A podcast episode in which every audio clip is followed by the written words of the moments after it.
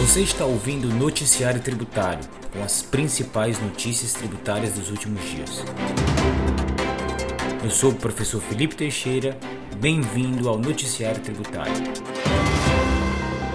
Vamos começar o noticiário dessa semana com uma notícia que interessa a muitos contribuintes. O presidente do Senado, Rodrigo Pacheco, diz que está cobrando do Ministério da Economia um pacote de socorro às empresas. Dentro desse pacote, o Rodrigo Pacheco defende a criação de um novo refis, por meio de um projeto que ele mesmo apresentou em 2020. O presidente do Senado defende que esse novo refis seja muito benéfico aos contribuintes e bem melhor do que o último refis que foi lançado em 2017.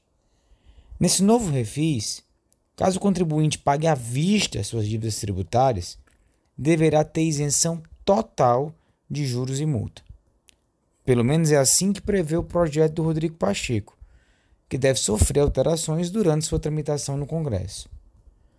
Um refis a essa altura do campeonato, além de ser um alento para os contribuintes atingidos pela crise, também serve para oxigenar o caixa da União, que em 2020 gastou 293 bilhões só com auxílio emergencial.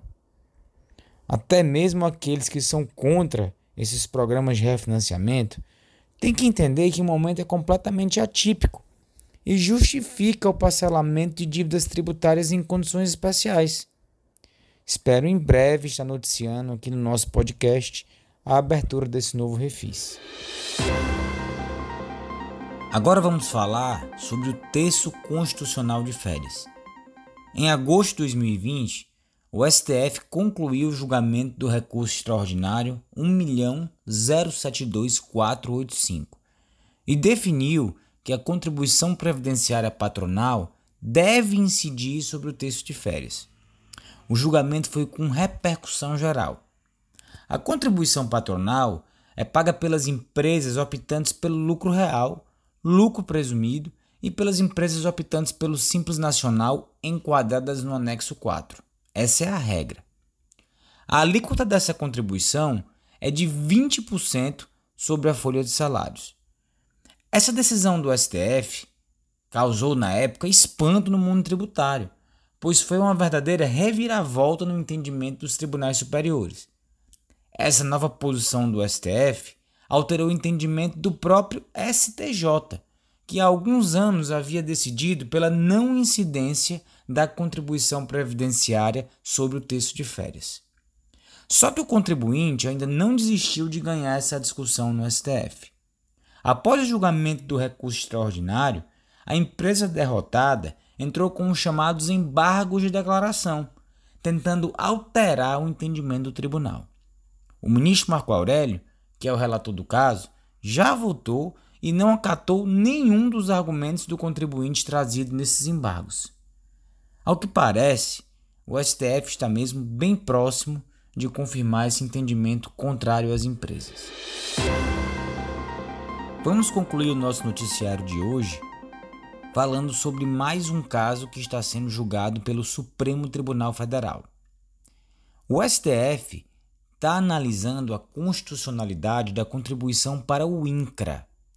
Essa contribuição é uma das chamadas contribuições para os terceiros alíquota de 0,2% sobre a folha de salários. Apesar da alíquota ser baixa, pessoal, a invalidade dessa contribuição poderá resultar em um prejuízo de bilhões para a União Federal. O contribuinte questiona a interpretação da atual redação do artigo 149, parágrafo 2, inciso 3, a linha A da Constituição, cuja redação foi alterada pela Emenda Constitucional 33 de 2001. Esse artigo da Constituição diz que as contribuições de domínio econômico poderão ter suas alíquotas fixadas com base no faturamento, na receita bruta ou no valor da operação.